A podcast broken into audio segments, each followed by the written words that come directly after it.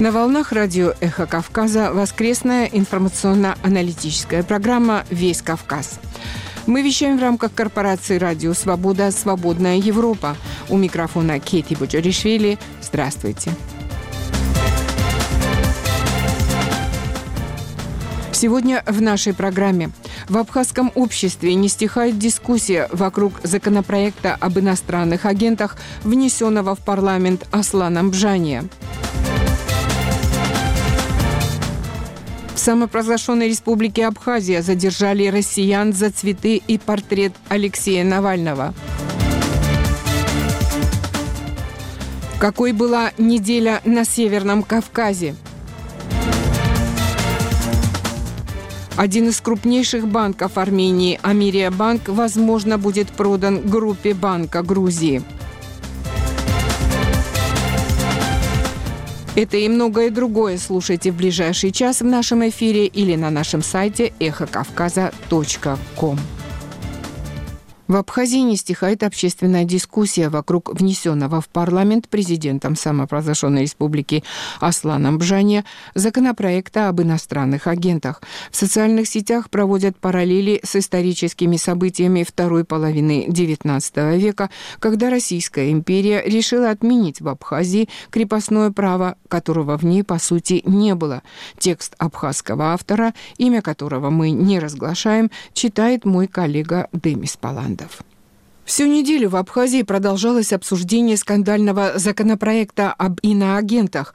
Помимо представителей НПО, которых этот закон в случае принятия коснется непосредственно, в него включаются и политики, журналисты, активисты общественных движений, эксперты в разных областях. Многие из них убеждены, что закон об иноагентах – лишь способ заглушить любые возможные протесты против других инициатив власти. Текст абхазского автора, имя которого мы не разглашаем, читает мой коллега Демис Паландов. В обращении движения Харах Пицунда говорится, что проект закона об иноагентах продиктован нуждами нынешнего правительства и является важной ступенью в серии дальнейших шагов.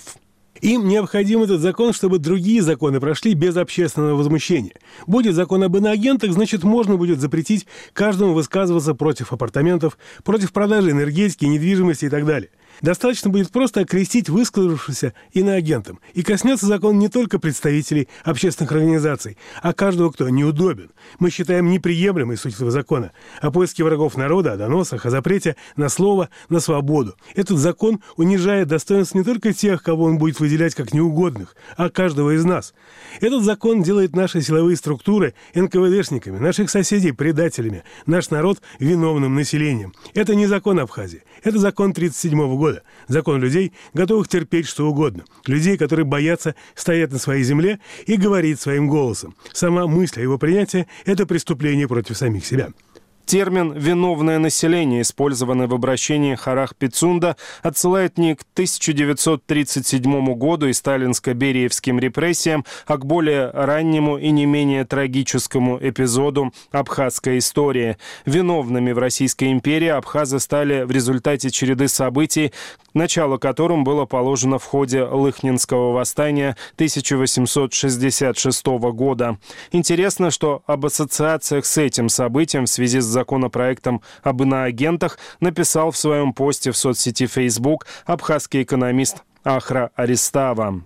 Сложно понять тех, кто хочет избавить наш народ от того, чего нет. Это похоже на шарлатанство, когда вас лечат от болезни, которой вы не болеете. Можно ли избавить наших граждан от иностранного влияния, если его нет? К чему принимать закон об иноагентах, если в Абхазии нет ни одной организации, кроме как выступающих за дружбу с Россией? Самой России не надо наличия такого закона в Абхазии. В политике крайне важно знать историю и особенную историю собственного народа и государства. Нынешняя ситуация по избавлению нас от чего-то несуществующего похожа на ситуацию Лыхнинского восстания, когда абхазов хотели избавить от крепостного права, которого в Абхазии не было.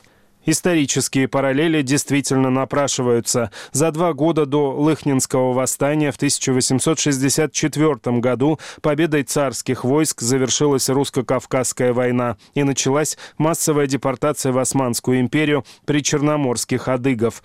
После окончания войны было упразднено Абхазское княжество, обладавшее в Российской империи правами автономии, и на его месте был создан Сухумский отдел. В России отмена крепостного права произошла в 1861 году. В течение нескольких лет по всей империи проходили реформы. Дошли они и до Абхазии. 26 июля 1866 года в центре крупнейшего абхазского села Лыхны, которое на протяжении веков было зимней резиденцией владетельных князей Абхазии, собрался сход абхазского народа. На нем было объявлено о реформе. Участник тех событий, 20-летний Георгий Шервашидзе, сын Михаила Чачба, последнего владетельного князя Абхазии, писал впоследствии «Чиновник и ближайшее начальство, которым было поручено введение реформы, не потрудились даже изучить условия сословных отношений страны. Дело в том, что в Абхазии не существовало де-факто крепостной зависимости.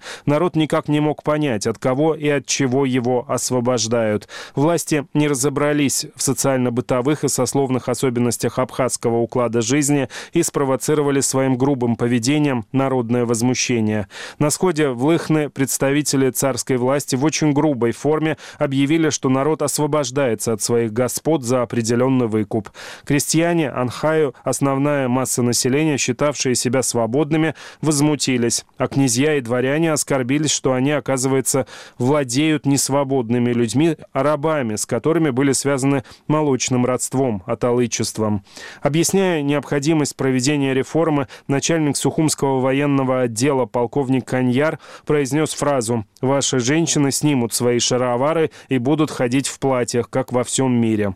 Неудачный перевод был воспринят как оскорбление. Кто-то не выдержал и произвел выстрел. Такова принятая в абхазской историографии версия. Есть и другие о том, что восстание было спланировано и все вышеописанное было лишь поводом, или о том, что Российская империя спровоцировала восстание, чтобы иметь повод избавиться от абхазов-мусульман. Как бы то ни было, в тот день были убиты спешно укрывшиеся во дворце владетельного князя полковник Каньяр, чиновники Черепов, Измайлов, 4 офицера и 54 казака. Восстание стремительно распространилось по разным районам Абхазии. В нем приняли участие до 20 тысяч человек. 29 июля 1866 года, в самый разгар восстания, повстанцы провозгласили Георгия Шервашидзе владетельным князем Абхазии. Однако попытка реставрации княжества не увенчалась успехом. После подавления восстания многие его участники, в том числе Георгий Шаравашидзе, были высланы из Абхазии. Особо ярых зачинщиков, среди которых были дворяне Маан, показательно расстреляли на Лыхнинской площади. Абхазское население было полностью разоружено. Под угрозой высылки был введен запрет на ношение огнестрельного оружия. В марте 1867 года началась депортация в Османскую империю. Всего было выселено до 20 тысяч абхазов. После восстания в Абхазии еще долго было неспокойно. Собственно, виновным населением абхазы стали в ходе русско-турецкой войны 1877-78 годов. В 1877 году махаджирство абхазского населения в Турцию достигло пика. Абхазию покинули еще 50 тысяч абхазов. Всем абхазам, за исключением некоторых представителей аристократии, было запрещено селиться вблизи побережья и в городах. Текст абхазского автора читал Демис Паландов. Многодетную семью в Абхазии подвергли преследованию за возложение цветов в память об Алексее Навальном к мемориалу жертвам политических репрессий. Министерство внутренних дел самопровозглашенной республики проводит доследственную проверку, законность которой сомнительна, так как статьи и ответственности за возложение цветов к памятнику в законодательстве нет. С подробностями моя коллега Нана Плеева.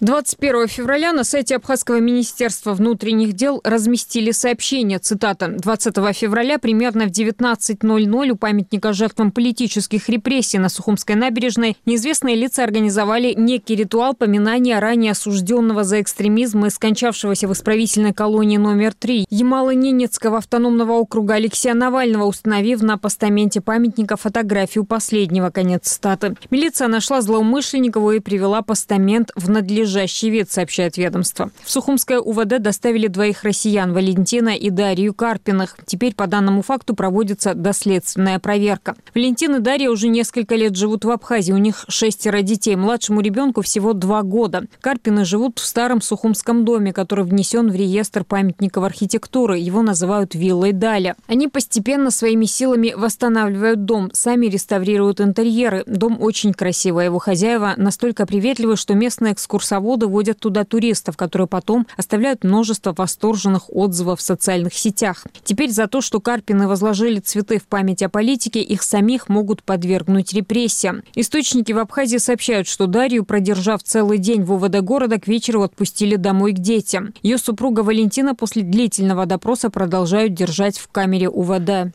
Местные юристы не могут ответить на вопрос, какую статью закона нарушили Карпины. В Абхазском уголовном кодексе нет ответственности ответственности за возложение цветов к памятнику. Меры, принимаемые к ним, противоречат и традиционной абхазской культуре, в которой поминовение любого умершего, будь он даже преступник, возведено в культ. Телеграм-канал «Абхазия-центр» – единственный ресурс, который откликнулся на сообщение Министерства внутренних дел о проведении доследственной проверки за возложение цветов к памятнику, размещенное на сайте ведомства. В сообщении канала говорится, цитата, «Реакция МВД на акцию, посвященную памяти Навального, является данью верности курсу России. Навальный не был осужден Абхазским судом, не обвинялся в преступлениях против Абхазии и даже наоборот, активно разделял позицию признания суверенитета республики со стороны России. Многие деятели российской политики, которые допускают высказывания о присоединении Абхазии к России, продолжают потом посещать Абхазию, и никто их к ответственности не привлекает. Кстати, уголовное дело за фотографию Навального – это хорошая страшилка для местных несогласных, которых без суда уже окрестили иноагентами и продажными шкурами делами. Автозаки, космонавты, задержание, суды. Все как у старшего брата, пишет анонимный автор телеграм-канала. Материал подготовила Нана Плеева. Эхо Кавказа. Один из крупнейших банков Армении, Америабанк, возможно, будет продан группе Банка Грузии за 303,6 миллиона долларов. Почему эта сделка, на которую пока, впрочем, не получено разрешение армянского центробанка, вызвала в Армении большой ажиотаж, мой коллега Вадим Дубнов обсуждает с политологом, председателем общественной организации «Свободный гражданин» Овсепом Хуршудяном.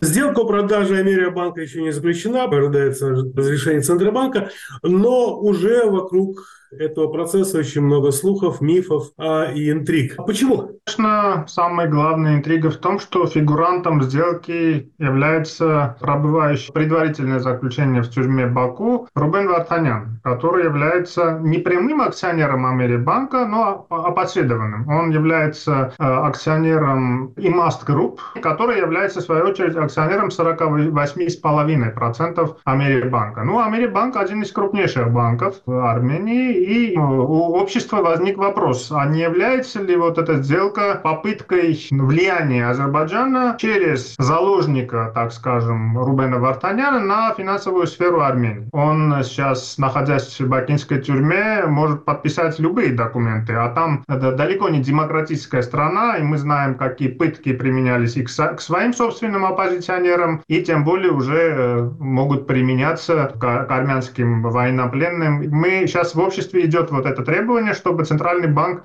не подтверждал эту сделку. Хотя до сделки еще есть время, потому что собрание акционеров обоих банков должны подтвердить. Потом есть вопросы и к грузинскому банку, потому что странным образом оказалось, что его отделением или, или партнером является банк в Белоруссии. Ну, хотя Грузия в целом, ну, понятно, демократическая страна, и там регуляции какие-то присутствуют, но все-таки это тоже вызывает вопросы в Армении. А вы сейчас знаете, что армянское общество очень скептически так мягко скажем, относится ко всему, что связано с Россией, Белоруссией. Вот по этому поводу у меня сразу несколько вопросов. Во-первых, даже если а, принять версию давления на Варданяна в Баку, как технологически он может подписать эту продажу? Он не владелец этих акций, он передал их в траст. Ну, он может, например, иметь э, Zoom-call, как мы с вами сейчас, и попросить ту компанию, которому он передал в доверительное управление, попросить, например, пойти на эту сделку, взамен чего, естественно, ему что-то могут обещать. Например, выпустить э, его из тюрьмы или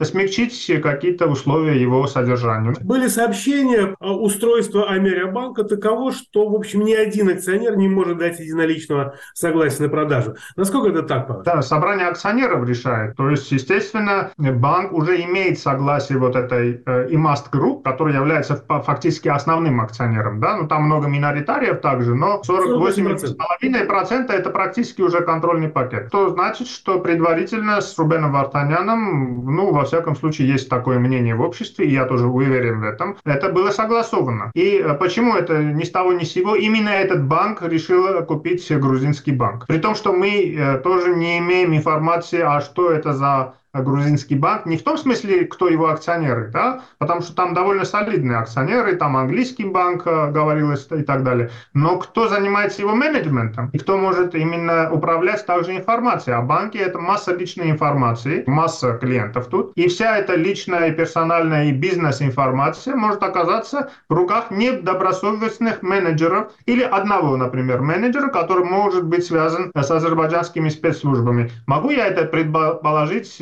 и общество тоже, и учитывая, насколько большое влияние Азербайджан имеет а в некоторых структурах в Грузии. На основании чего а, есть такие предположения? Потому что вроде бы в списке акционеров of Georgia нет подозрительных структур. Насколько я знаю, а есть э, разговоры о структуре Паша, а, который является партнером одного из акционеров, но этот Паша не является акционером самого банка. Я специально отметил, что вопрос не в акционерах, потому что акционеры не владеют информацией, которая течет через банк. А вот э, вопрос в том, кто менеджеры топ-звена и среднего звена в Грузии, да, которые собираются купить этот банк. Второе, именно вот то, что используется Рубен Вартанян в качестве заложников. Не факт, что э, если даже Центральный банк подтвердит, Америбанк э, выплывет из этой ситуации. Потому что я хочу вам привести один пример. У нас в Армении сейчас идет флешмоб не пользоваться услугами российских ФСБшников, которые стоят в Завартноте. В аэропорту Завартнот пограничники пограничники, да? Да, пограничники. Просто для, для, для слушателей. Да, да. Их, не, в принципе, не так уж много, там в основном армяне. И вот сейчас армянские клиенты в данном случае, потому что это все-таки обслуживающий персонал, даже если это паспортный контроль, да, сейчас будут отказываться с ними вообще контактить и будут требовать, чтобы их обслуживал армянский персонал. То же самое здесь с банком. Если вдруг будут какие-то сомнения, что это э, нечистоплотный банк, или что э, Азербайджан может воспользоваться этим банком, то даже этот слух может привести к тому, что просто клиенты уйдут из этого банка. Я не думаю, что это умное решение вот таким образом прикупить Америбанк. Вы уже назвали два риска. Риск репутационный э, для банка и риск для персональных данных. Какие еще есть риски? Политический, конечно, риск. А политический риск связан не только с Азербайджаном, возможностью влияния Азербайджана, но и России, потому что Рубен Вартанян известен своими связями в России. И когда он приехал еще два года назад здесь, э, были серьезные, обоснованные довольно подозрения, что он выполняет кремлевский политический заказ. И это может быть частью этого заказа и частью попытки и Кремля тоже захватить э, сегмент финансового рынка в Армении. А у него уже здесь есть там ВТБ банк, есть э, некоторые другие акционеры крупные в других армянских банках. И это дополнительный такой рычаг влияния на финансовую систему Армении, которая сама по себе довольно устойчивая и одна из самых состоявшихся в сфере экономики. И это тоже очень большой риск. Ну, тогда почему нет э, такой яркой интриги интриги вокруг продажи HSBC банка, который, насколько я понимаю, покупателем выступает российские структуры. Ну, вопрос в том, что да, Аршимбанк, такая структура считается армянской, хотя да, действительно там акционеры и так далее, но менеджмент э, Аршимбанка армянский, он местный, его легче контролировать. Ну и не, не то, чтобы очень так воодушевлены этой продажей и покупкой в Армении, потому что у меня лично счет в HSBC банке, и я буду оттуда выводить свой счет, естественно. Я многих людей знаю, которые которые тоже будут выводить. И я думаю, Аршимбанк это знал, когда покупал, и покупал не, сам, не по самой высокой цене, потому что HSBC тоже продает свои активы не только в Армении, и этот процесс да, начался давно, так что это не, не диверсия против Армении, так скажем. Да, это процесс, который, кстати, по моей информации, был продлен, потому что это, эта сделка должна была быть еще 2-3 года назад, но наши власти, я так понимаю, просили HSBC повременить с этим, так что это тоже не, не то, чтобы это не вызывает каких-то э, опасений в обществе. Мы сейчас перечислили два системообразующих банка, а которые выходят из-под контроля, собственно говоря, а, банковского суверенитета, условно говоря, да? Это ВТБ и NHBC. Почему именно вокруг Америя банка вот такие волнения? HSBC только-только сейчас будет ну, выходить. Да. И при том здесь нету интриги такой, как связано было с Рубеном Вартаняном. И опять же, опасности того, что вот Азербайджан непосредственно сможет контролировать или влиять каким-то образом на финансовую сферу Армении или воспользоваться личной информацией. Даже если HSBC покупает Аршимбанк, который в какой-то смысле аффилирован с Россией. Ну, ВТБ это полная катастрофа, потому что мы знаем, что там среди собственников есть даже азербайджанские банки, насколько нам это известно, хотя я посредом. Так что в этом смысле тоже ВТБ потеряла очень в своей репутации, и очень много людей оттуда тоже выходят и выходили после того, как эта информация была опубликована еще года два назад, если я не ошибаюсь, сразу после войны 2020 года. Так что да, в банковской сфере Армении происходят какие-то передвижки, и э, даже если эти покупки будут э, нести с собой опасность для Армении, а я все-таки надеюсь, что Центральный банк не подтвердит э, вот эту последнюю сделку, все-таки обществу решать, кто будет обслуживать его. Ну и не говоря о том, что мы постоянно требуем от наших властей, чтобы они лично занялись приглашением сюда солидных европейских западных банков. Тут у нас был прокредитбанк немецкий, но это было давно, лет 10 назад он ушел Банк из рынка. Английский банк. Ну, так, так говорят.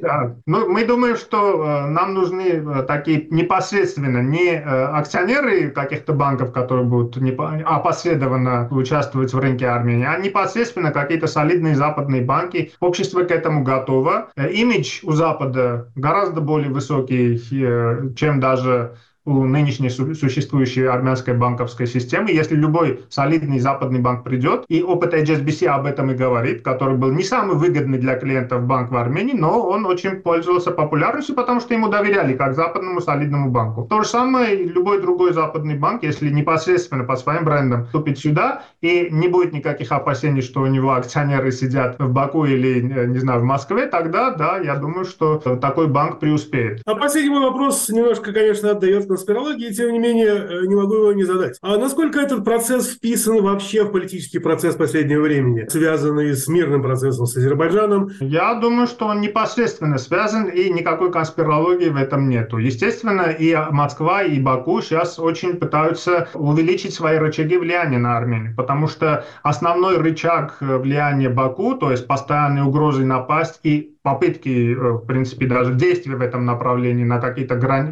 границы Армении, захват каких-то территорий, сейчас он не так э, успешно может быть задействован из-за э, давления со стороны Запада. Россия попыталась использовать рычаги, закрывая ЛАРС, то есть транспортные потоки, но в декабре прошлого года довольно такой сильный месседж руководства Армении, что если мы не будем пользоваться этой дорогой и торговлей с Россией, то на черта нам нужен вообще Евразес, да, в этом смысле, и они сказали, что они выйдут из ЕАЭС, и, значит, сразу был открыт Ларс, да, еще более того, и газ не подняли цену, хотя грозились эти. Поставили горючее на атомную АЭС, тоже грозили, что не поставят. То есть рычагов не так много, как казалось бы у России. И даже та собственность, которая у нее здесь есть, она все-таки это предприятие, которое работает по армянским законам. И тоже зависимы от армянской клиентуры. Ну, не говоря о монопольных каких-то, да, электро, электроэнергии и так далее. Вот эти газ. Все остальные заводы, в которых акционеры это россияне, они очень зависимы от армянского покупателя и потребителя, так скажем. Так что им нужны новые рычаги, и вот, да, естественно, какие-то сегменты рынка э, они пытаются э, ухватить, как я представляю вот эту сделку тоже в этом русле. Но, и опять же, я говорю, что здесь два, две серьезных преград, которые нужно преодолеть. Это первое, это разрешение и согласие Центрального банка. Кстати, вот одна из наших газет, HEDC, это расследователь израильские журналисты, они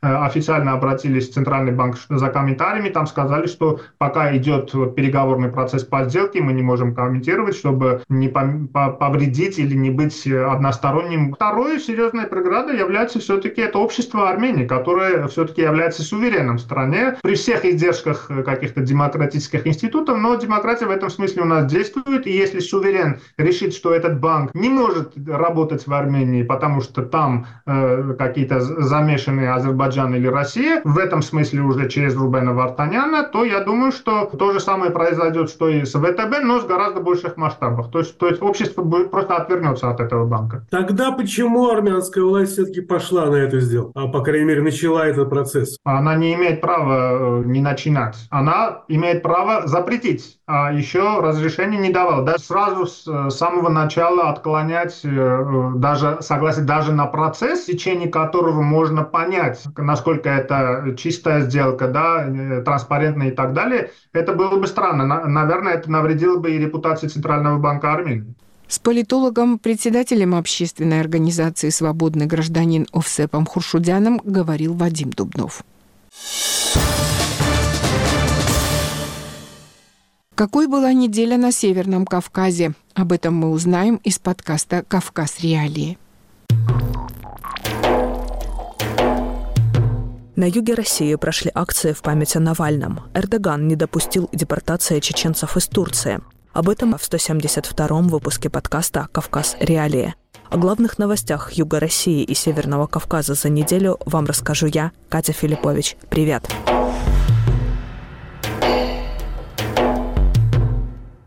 Вечера 16 февраля, когда власти сообщили о смерти оппозиционного политика Алексея Навального, в городах России начались стихийные акции в его память.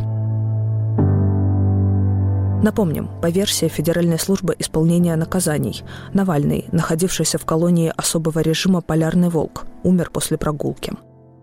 За несколько дней до смерти его в 27 раз отправили в ШИЗО с еще более жесткими условиями содержания, чем в обычных камерах. Сторонники политика считают, что его убили.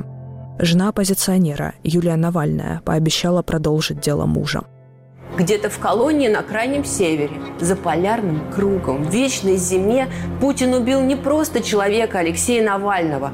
Он вместе с ним захотел убить наши надежды, нашу свободу, наше будущее. Уничтожить и свести на нет лучшее доказательство того, что Россия может быть другой. Что мы сильные, что мы отважные, что мы верим и отчаянно боремся и хотим жить по-другому. Импровизированные мемориалы в память о Навальном в прошедшие выходные появились в Краснодаре, Таганроге, Ставрополе, Владикавказе, Новороссийске, Сочи, Ростове-на-Дону, Волгограде, Элисте, Астрахане и в других городах. По итогам этих акций в полиции оказались более 40 жителей Юга России и Северного Кавказа – Большинство задержанных отпустили без протоколов, но в некоторых городах их обвинили в неподчинении силовикам, демонстрации экстремистской символики, а нескольких жителей Владикавказа задержали только за одно намерение возложить цветы. У памятника жертвам репрессий в Сочи был задержан двукратный чемпион России по лыжным гонкам, тренер Николай Зимерев. Силовики доставили его в отдел полиции – там у него отобрали телефон и заставили пройти дактилоскопию, не дав возможности связаться с адвокатом. После этого тренера отпустили без протокола. В некоторых регионах полицейские досматривали телефоны пришедших почтить память политика и выдавали им предостережения о недопустимости нарушения закона. В Ростове-на-Дону людей у мемориала жертвам политрепрессий силовики снимали на камеру, записывали их паспортные данные и цель возложения цветов – Рекордсменом по числу задержанных стал Ставрополь. По данным правозащитного проекта ОВД «Инфо», там в полицию забрали не менее 19 человек. Во Владикавказе, по данным местного издания «Основа», 14 человек не успели дойти до камня слез. Это мемориал жертвам политрепрессий. Их на пути задержала полиция. Президент Турции Реджеп Эрдоган выступил с заявлением об исключительной ситуации в отношении чеченцев, которые оказались под угрозой депортации в Россию. Об этом пишут турецкие СМИ. Сообщается, что ряд уроженцев республики, которых в России могут преследовать по политическим мотивам, пытать или даже убить, обратились к властям Турции за международной защитой. Однако их доставили в репатриационные центры, так называются учреждения, в которых иностранцы находятся до депортации. Под угрозой оказались 30 выходцев из Чечни, в том числе и Мансур Дудаев. Это племянник первого президента Чеченской республики Ичкерия Джахара Дудаева. Об этом рассказал адвокат Тугрул Кичечи, представляющий интересы задержанных. Известно также, что в центре содержались и родственники Мансура Дудаева. Имена остальных задержанных не сообщаются. Тугрул Кичечи заявил, что чеченцы, проживающие в Турции, переживают тяжелые времена из-за манипулятивной политики России, а также, цитата, «им трудно реализовывать свои права из-за российской лжи». После того, как Эрдоган выступил с заявлением об исключительной ситуации чеченцев, Дудаева и его родственников распорядились выпустить из репатриационного центра. О судьбе остальных задержанных пока неизвестно. Это были главные новости недели на юге России и Северном Кавказе. Для вас этот выпуск провела я, Катя Филиппович. Пока.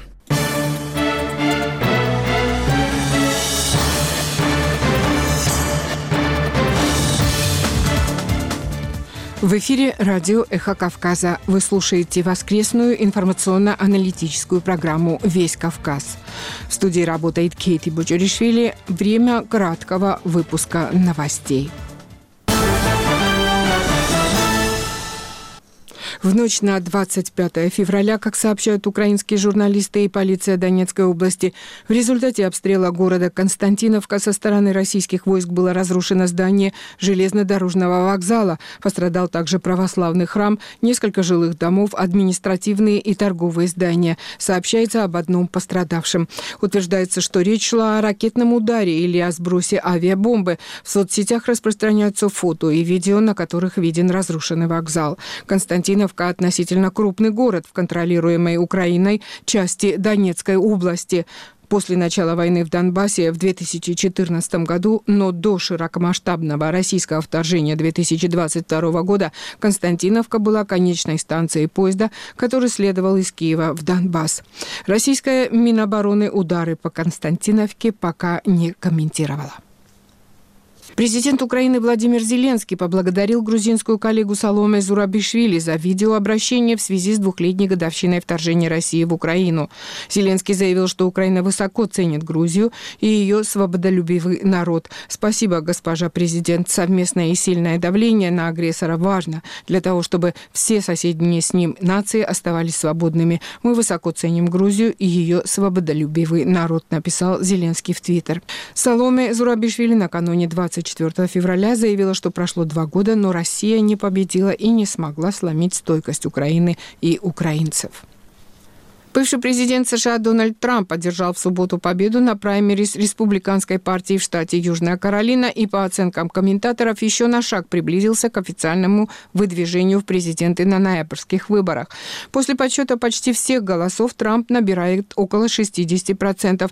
Его единственная соперница, бывший губернатор Южной Каролины Ники Хейли, получила чуть более 39% голосов. Разрыв оказался не таким большим, как предсказывали некоторые опросы, но достаточно достаточным, чтобы Трамп обеспечил себе голоса подавляющего большинства делегатов от штата на будущем партийном съезде республиканцев.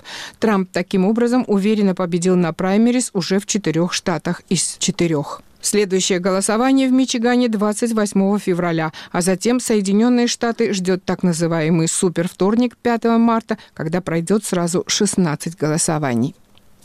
25 февраля, в день советской оккупации, премьер-министр Грузии Иракли Кобахидзе возложил венок к мемориалу юнкеров в Коджори, пишет Интерпресс Ньюс. Кобахидзе прибыл к мемориалу вместе с председателем парламента Шалвой Папуашвили, вице-премьером, министром обороны Ираклием Чиковани, мэром Тбилиси Кахой Каладзе и представителями законодательной власти. Прошло 103 года со дня советской оккупации. 25 февраля постановлением парламента Грузии объявлен днем советской оккупации. В связи с этой датой приспущены флаги на административных зданиях и дипломатических представительствах Грузии за рубежом. В Чечне на базе Грозненского государственного нефтяного технического университета организуют Центр инжиниринговых разработок в промышленности, машиностроении и создании беспилотников.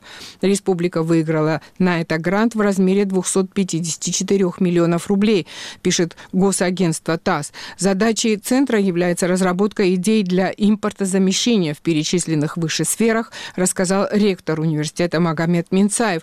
Где именно будут применяться новые технологии в гражданской или военной сфере, он не уточнил. Грузнинский государственный нефтяной технический университет имени академика Миллионщикова с мая прошлого года находится под санкциями США, которые ввели из-за вторжения в Украину. Это был краткий выпуск новостей на радио «Эхо Кавказа».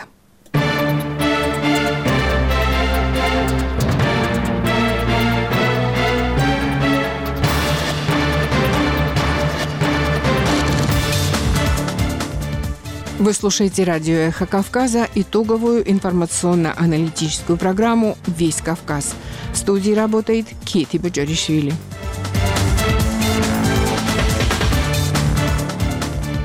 Продолжаем программу. Насколько сегодня в Азербайджане после победы в войне с Арменией популярен Ильхам Алиев, бессменный глава страны с октября 2003 года, пару недель назад в пятый раз победивший на внеочередных президентских выборах? И можно ли Алиева включать в список современных диктаторов? Подкаст русской службы «Радио Свобода» ведет журналист Александр Гостев. Добрый день. Это подкаст «Атлас мира» – еженедельный рассказ о жизни, людях, событиях, фактах и конфликтах в самых разных краях и странах, от Мексики до Азербайджана. После победы какой Азербайджан намерен построить Ильхам Алиев? Каковы основные характеристики политического режима в Баку сегодня? Похож ли Ильхам Алиев по стилю правления на своего отца Гейдара Алиева – что у них общего, в чем разница? Есть ли у Азербайджана своя национальная государственная идеология? Что сам Алиев понимает под термином «новая эра Азербайджана», о чем он время от времени говорит? Куда ведет Ильхам Алиев сегодня Азербайджан на международной арене? Именно об этом и пойдет речь в новом выпуске «Атласа мира». 8 февраля ЦИК Азербайджана объявил о победе Ильхама Алиева на внеочередных выборах президента. По официальным данным он набрал больше 92% голосов избирателей.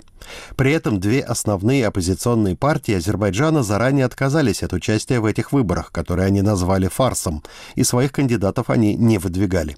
Выборы должны были пройти только в следующем году, однако Ильхам Алиев личным решением перенес их на февраль 2024 года на фоне всплеска собственной популярности после того, как Азербайджан вернул под свой контроль территорию Карабаха, бывшую территорию Нагорно-Карабахской республики. Кроме того, в ноябре 2024 года Азербайджан примет очередной климатический саммит ООН, благодаря чему Алиев вновь окажется в центре внимания. Алиев находится у власти с 2003 года, став преемником своего отца Гейдара Алиева, который был президентом предыдущее десятилетие. Сейчас президент Азербайджана избирается на 7 лет. Количество президентских сроков не ограничено. Для Алиева, еще раз напомню, это уже пятые выборы подряд. На предыдущих, в 2018 году, он получил 86% голосов. Вот еще один факт. За последние 20 лет Азербайджан опустился на несколько десятков позиций в рейтингах свободы прессы и занимает там одно из последних мест. В стране принимаются репрессивные законы. Многие журналисты арестованы, другие бежали. Один из них, Рауф Меркадыров, когда-то очень известный бакинский обозреватель, проведший несколько лет в тюрьме по сфальсифицированному обвинению в шпионаже. Его арест и последующий приговор вызвали жесткую критику в адрес Баку со стороны США, Евросоюза, почти всех международных правозащитных и журналистских организаций. Позднее ему удалось выйти на свободу и эмигрировать. Сегодня Рауф Меркадыров – гость нового выпуска подкаста «Атлас мира». Насколько на самом деле сегодня в Азербайджане популярен Ильхам Алиев, особенно после победы в войне с Арменией и присоединения Карабаха? Он достаточно популярен. Он президент-победитель, он главнокомандующий победитель. То есть нравится мне или нет, это данность, которую надо понимать. Есть несколько моментов, на которые необходимо обратить внимание в этом смысле. Во-первых, позиция разгромлена, она маргинализована, то есть она стала люмпинизирована, у нее нет ресурсов. у нее нет каналов коммуникации с населением, а в этом смысле он чувствует себя достаточно комфортно. То есть это монолог э, Илгама Алиева с обществом. Никто не смог как бы освободить э, сепаратистские территории и так далее, а это ему удалось. То есть это достаточно эффективно. Это популярно. Надолго это или нет, это совсем другой вопрос, но это повышает популярность.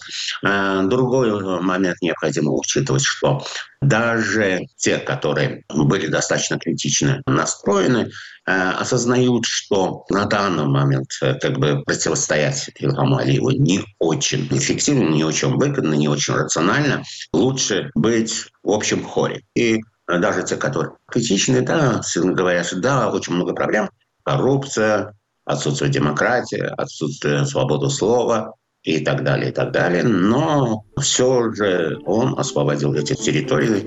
За это можно все простить.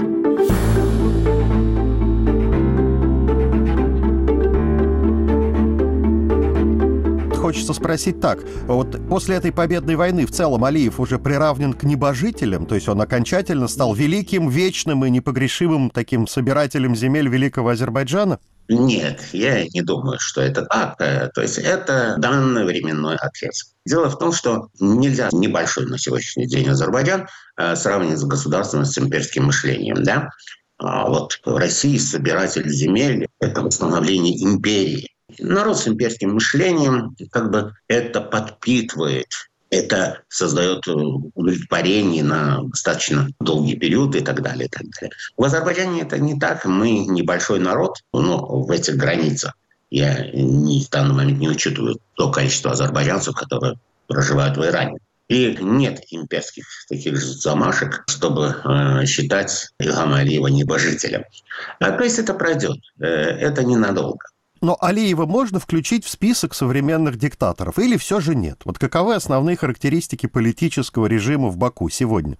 Это жесткая авторитарная власть, которая все больше становится диктаторской. Почему я попытаюсь сейчас объяснить? Гейдар Алиев создал олигархическую систему своеобразную олигархическую систему, то есть он делился властью между, скажем, ну, я не знаю, сколько там их, этих олигархов было в Азербайджане, да, реальных олигархов. Ну, их было, наверное, около 10 человек.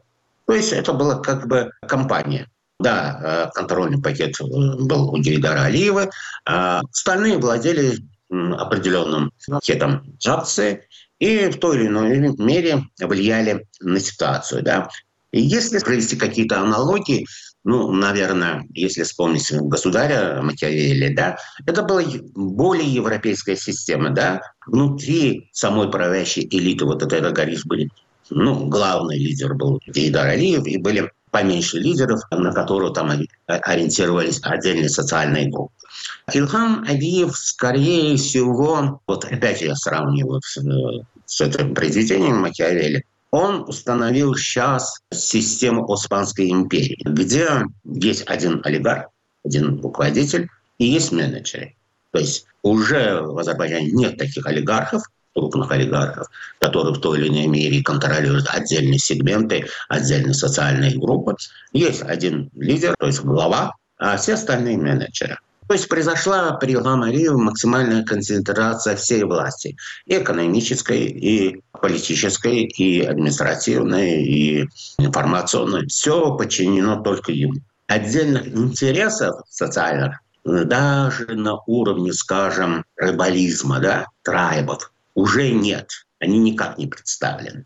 А все остальные в этой системе, там премьер-министр есть, там, я не знаю, председатель парламента есть, есть отдельные достаточно, на первый взгляд, э, важные министры, но они все менеджеры. Эта система достаточно жесткая, но я не думаю, что она надолго. По той простой причине, что она достигла уже своего пика. Никакой идеологии нет. Вот временно это подпитывает вот это освобождение да, этой территории и так далее, восстановление суверенитета. Даже Илхам Алиев это осознает. Он в одном из своих недавних выступлений заявил примерно следующее. У нас была национальная идея там освобождения оккупированных территорий, восстановления суверенитета и так далее. Ну, сама по себе это не совсем чистотечие правильное заявление, потому что освобождение территории не может быть национальной идеей, как бы национальная задача. Но он так решил, он так считает. Но при этом он сразу сказал, что эта задача выполнена, идея реализована, и мы должны сегодня разработать новую национальную идею. То есть определить некую новую цель. То есть так идеологически, не будучи, допустим, крупной державой, которая ставит себе какие-то э, сверхглобальные цели, найти вот ту идеологическую основу, которая может постоянно подпитывать подобную жесткую авторитарную власть, невозможно.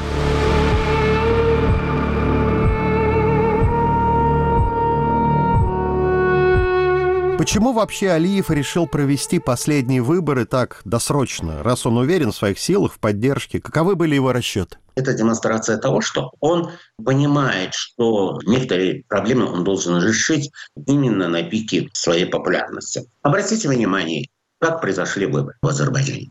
Указ о досрочных выборах, президентских выборах, а, появился буквально через пару часов после того, как в Москве объявили о предстоящих президентских выборах. Необходимо учесть, что в России на эти выборы выделено три месяца, в Азербайджане два месяца, всего 60 дней. То есть он просто ждал этого указа, который, предположительно, там мог бы 5 дней, 10 дней, я не знаю, допустим, до решения, вернее, о проведении выборов в России, чтобы уложиться в эти сроки. Возникает вопрос, зачем это ему нужно было. Но выборы должны были в Азербайджане состояться примерно через год, в начале 25 года. То есть он продвинул э, на год вперед, а во-вторых, уложился в сроки российских выборов. Это интересно. Это моя позиция, как бы, может быть, я ошибаюсь. А в данном случае он сам никак не объяснил, почему он это сделал. То есть никаких аргументов особо не привел, никто у него не спрашивал.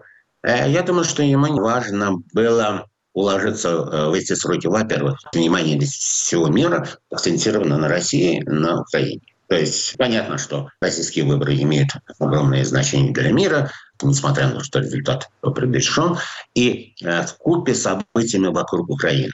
То есть Путину необходимо добиться максимального успеха к выборам любой ценой, что мы и наблюдаем, несмотря на огромные жертвы захвата Авдеевки, продолжение наступательных операций и так далее, и так далее. И весь мир будет акцентирован на этих событиях. То есть Азербайджан максимально обезопасит себя от внешних э, как бы давлений.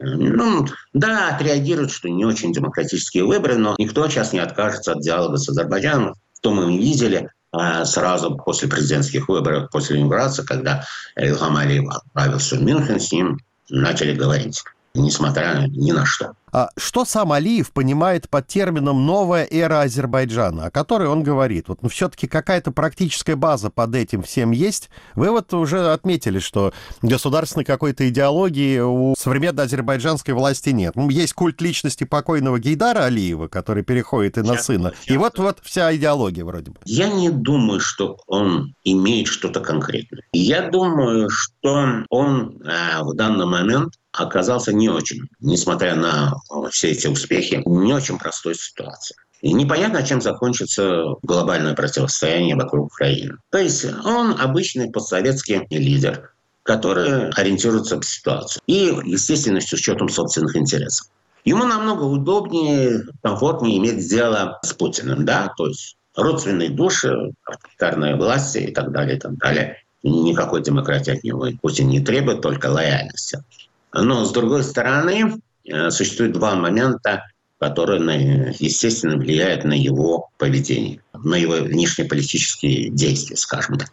Во-первых, он уже, наверное, понимает, что Путин хочет все, а он как бы хочет сохранить всю же власть, полнейшую власть. Он чувствует себя всегда на момент как бы властелином Азербайджана, шахом, я не знаю что, ну, абсолютной властью. А Путин хочет весь Азербайджан, не только Азербайджан, все страны постсоветского. То есть это как бы заставляет держать дистанцию и находить иные некоторые векторы внешней политики. А во-вторых, он не знает, чем все это закончится вокруг Украины, если глобальное противостояние закончится поражением России, э, то есть нельзя быть очень слишком пророссийским, а в этом случае тебя могут наказать. Можешь оказаться под ударом и так далее. Поэтому у него вообще нет четких ориентиров. В последнее время еще появился такой, я думаю, что чисто временный такой э, внешнеполитический ветер. Мы как бы тюркский народ, тюркское братство, мусульманское братство, то есть мусульманский мир, Восток и так далее. Вот еще одно направление, что мы будем развиваться не с Россией, совместно с Россией, не совместно с Западом, а вот духовно, нравственно нам близкими восточными странами. То есть я думаю, что это попытка нащупать некоторые ориентиры, но четкого понимания, я думаю, что ни у, ни у него, ни у кого даже его окружении в данный момент нет. Напоминаю, что вы слушаете подкаст «Атлас мира». Скоро вместе с независимым азербайджанским обозревателем и политэмигрантом Рауфом Меркадеровым мы к вам вернемся. Самые интересные дискуссии из соцсетей. Подкаст «Цитаты свободы». Каждый понедельник и четверг я, Аля Пономарева, пересказываю вам самые важные дискуссии, чтобы вы могли не тратить время на чтение Фейсбука и просмотра Ютуба. Слушай подкасты «Радио Свобода» в iTunes, на Google Подкаст, в Яндекс Music, в Castbox и Spotify. Подкасты «Радио Свобода».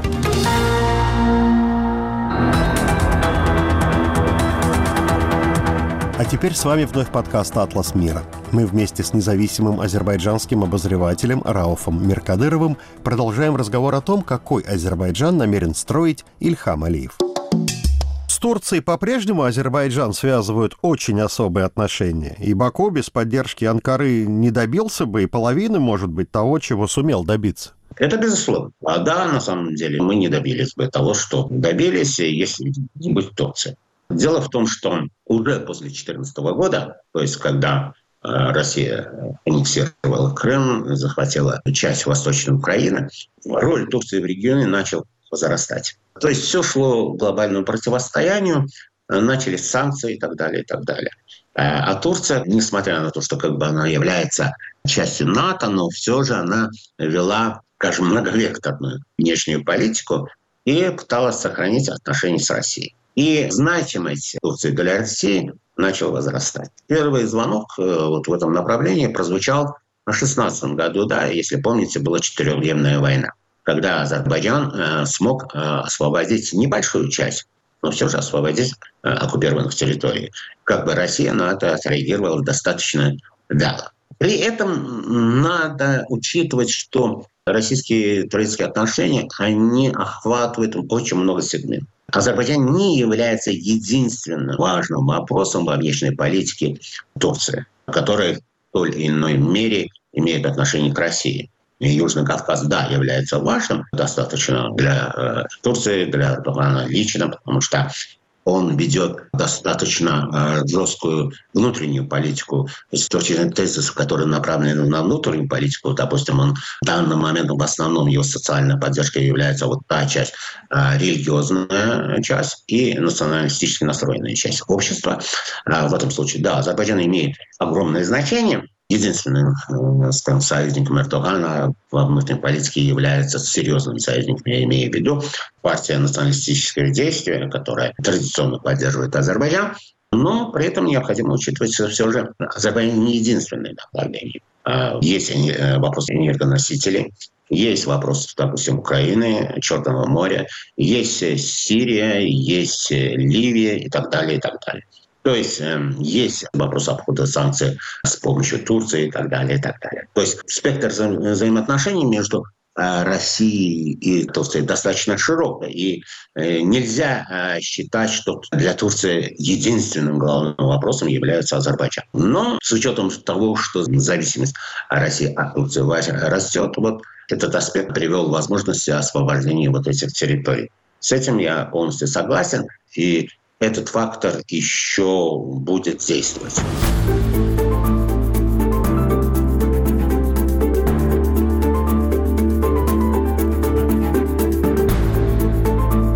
Рауф, кстати, а насколько сильна в Азербайджане сила религии? Зачастую ведь именно с какого-то религиозного, низового протеста и начинаются восстания, например, против власти. Ну, вспомним арабскую весну.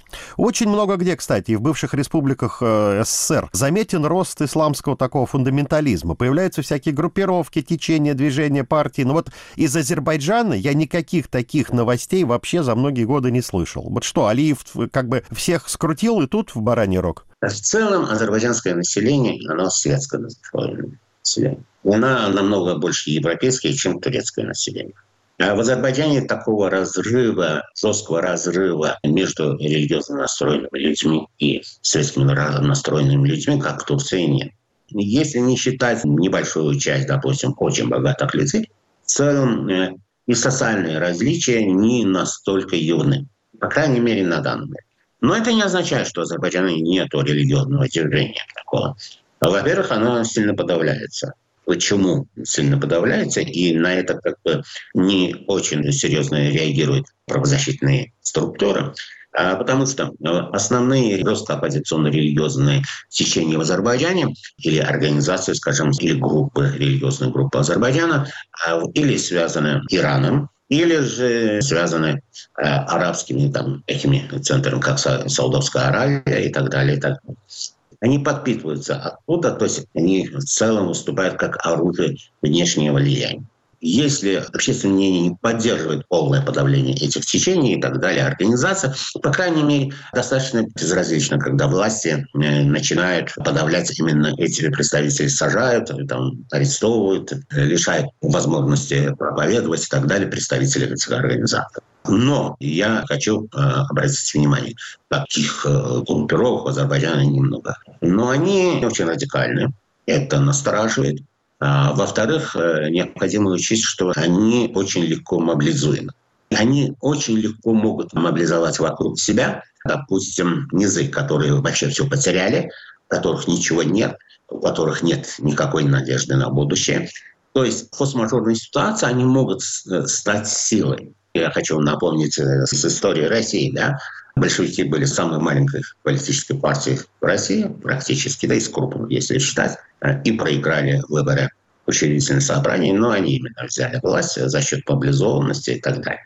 А вот эта группировка достаточно быстро может мобилизовать вокруг себя людей. Почему это легко сделать? Потому что при всем жестком подавлении как бы никто не закрывает в Азербайджане мечети. Да? Мечети существуют и так далее. А мечеть – это место сбора поверующих. И форс-мажорная ситуация, когда ситуация может взорваться, просто туда придет представитель, допустим, этой организации, насильно скинет официального, я в кавычках говорю, да, официального проповедника, и встанет, начнет проповедовать и призывать людей э, к чему, что и как надо делать. То есть, в принципе, структура религиозного влияния, да, она создана. То есть организация структура существует. Как это любой мечеть – это как бы ячейка, первичная ячейка. У нас существует везде. Просто проповедуют сейчас правильные, я в кавычках имею в виду правильные, в случае чего там может проповедовать неправильный проповедовать и призывать. То есть это выгодно отличает религиозные организации – религиозное вот это течение и религиозную оппозицию от других э, сил оппозиции, допустим, я опять же назову их условно-демократическими, которые выступают против а светские демократические, которые выступают против Ильхама Алия, которые потеряли все ресурсы, и финансовые ресурсы, и организационные ресурсы, и информационные ресурсы. То есть практически лишились всех форм коммуникации с обществом.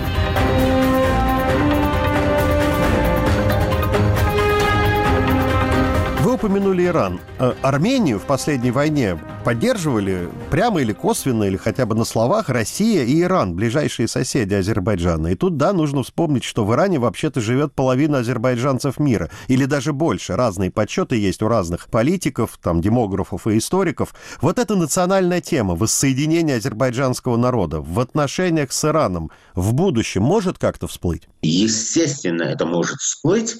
Но для этого необходимо, чтобы была цель, то есть цель реализации, то есть одного желания, что Азербайджане хотят быть вместе, недостаточно, потому что это связано геополитикой. То есть это полностью меняет геополитический расклад в регионе. Да, вы правильно отметили, что по разным оценкам разное количество азербайджанцев там проживает. Да?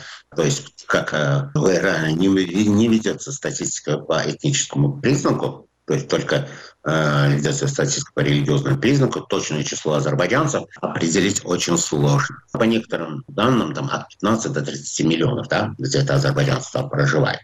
Ну, я не собираюсь спекулировать на эту тему, потому что это как бы несерьезно и особо не важно. Там 10 миллионов или 30 миллионов. 10 миллионов тоже очень много.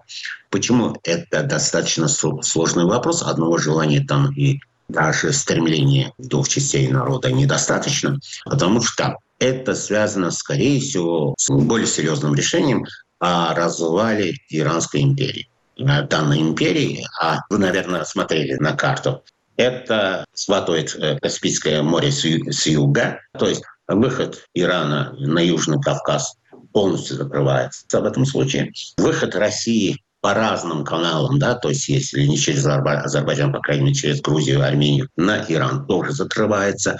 Создается полоса, которая объединяет не просто Азербайджан и Турцию, но и Турцию через Азербайджан, то есть через юг э, Каспийского моря, э, Среднюю Азию, то есть другие тюркские государства региона. То есть это очень большой геополитический проект, в принципе, который полностью меняет расклад сил. Я думаю, что, по крайней мере, я подобного желания у ведущих игроков игроков сегодня я не вижу. Напоминаю, что это было мнение Рауфа Меркадырова, азербайджанского политического обозревателя и журналиста, живущего в эмиграции. С Рауфом Меркадыровым беседовал автор подкаста «Атлас мира», журналист русской службы «Радио Свобода» Александр Гостев.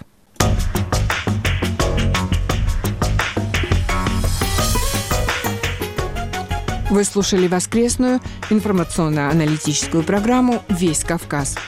Мы вещаем в рамках корпорации «Радио Свобода. Свободная Европа». Наш сайт эхокавказа.ком. На нем вы можете послушать или прочитать материалы программы, а также оставить свои комментарии. С вами была Кейти Боджоришвили. Всего вам доброго и до завтра.